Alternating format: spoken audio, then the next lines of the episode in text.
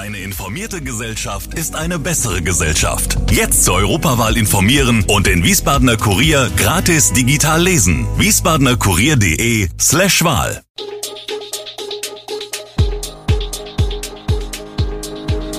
Gude, unser morgendliches News Update. Das Wichtigste aus Wiesbaden für Sie im Überblick.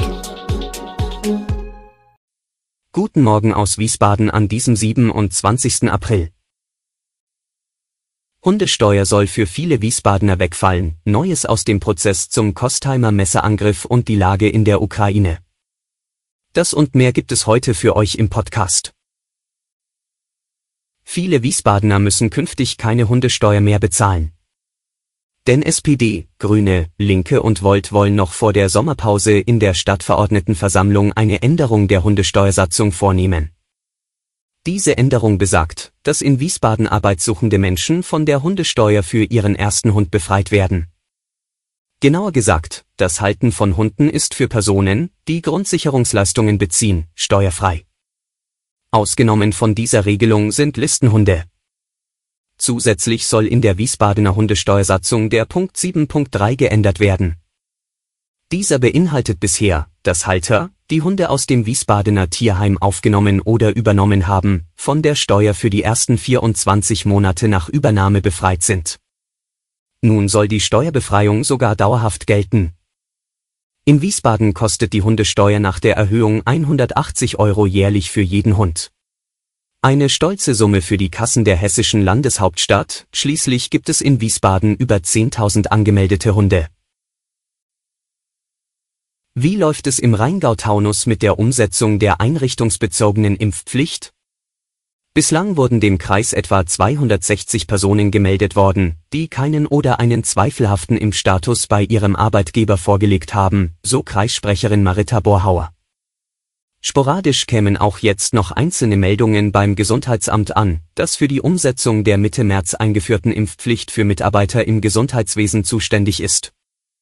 Die Arbeitgeber wiederum sind verpflichtet, die Meldung beim Kreis zu machen. Im Prozess zum Messerangriff in Kostheim fordert die Staatsanwaltschaft zwölfeinhalb Jahre Haft für den Angeklagten Kamine F. wegen versuchten Mordes. Am Abend des 17. März 2021 hatte Kamine F. im Treppenhaus eines Kostheimer Mehrfamilienhauses seine Ex-Freundin, die Mutter zweier gemeinsamer Kinder, mit einem Messer durch mehrere Stiche schwer verletzt. Als eine Nachbarin, von den Schreien des Opfers alarmiert, auftauchte, stach der Angreifer noch zweimal zu, bevor er verschwand. Die Staatsanwaltschaft sieht bei dem Angriff wie aus dem Nichts das Mordmerkmal der Heimtücke. Der Verteidiger hingegen plädiert auf gefährliche Körperverletzung. Dafür wären vier Jahre Freiheitsstrafe ausreichend. Das Urteil soll am 6. Mai verkündet werden. Die Bundesanwaltschaft hat die Ermittlungen gegen den Kern der extremistischen Chatgruppe übernommen, die die Entführung von Bundesgesundheitsminister Karl Lauterbach und einen Umsturz geplant haben soll. Vorausgegangen seien umfangreiche Ermittlungen der Generalstaatsanwaltschaft Koblenz und des Landeskriminalamtes Rheinland-Pfalz.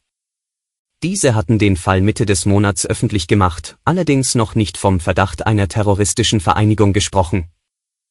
Vier Deutsche aus Neustadt an der Weinstraße, Falkensee bei Berlin sowie aus den Kreisen Landshut und Ammerland waren am 13. April festgenommen worden. Drei von ihnen werden laut Bundesanwaltschaft zudem weiterhin die Vorbereitung einer schweren staatsgefährdenden Gewalttat sowie Verstöße gegen das Waffengesetz und oder Kriegswaffenkontrollgesetz vorgeworfen. Das Quartett sitzt in Untersuchungshaft. Die Karlsruher Behörde ermittelt noch gegen einen fünften Beschuldigten, zu dem sie keine weiteren Angaben macht. Zum Schluss ein Blick auf den Krieg in der Ukraine. Der Krieg kann sich nach Einschätzung eines ukrainischen Präsidentenberaters noch über viele Monate hinziehen. Die von der Ukraine neu erhaltenen Waffen könnten Ende Mai, Anfang Juni ernsthafte Auswirkungen auf das Kampfgeschehen haben, sagte der Berater in einem am Abend veröffentlichten YouTube-Interview, wie die ukrainische Agentur Union berichtete. Der Krieg selbst könnte bis Ende des Jahres dauern. In der Nacht gab es erneut Tote bei russischen Angriffen. Die ukrainischen Streitkräfte rüsten sich derweil für einen möglichen Angriff russischer Truppen aus der moldauischen Separatistenregion Transnistrien. Alle Infos zu diesen Themen und noch viel mehr findet ihr stets aktuell auf wiesbadener-kurier.de. Gude Wiesbaden ist eine Produktion der VRM von Allgemeiner Zeitung, Wiesbadener Kurier, Echo Online und Mittelhessen.de. Redaktion und Produktion die NewsmanagerInnen der VRM. Ihr erreicht uns per Mail an audio.vrm.de.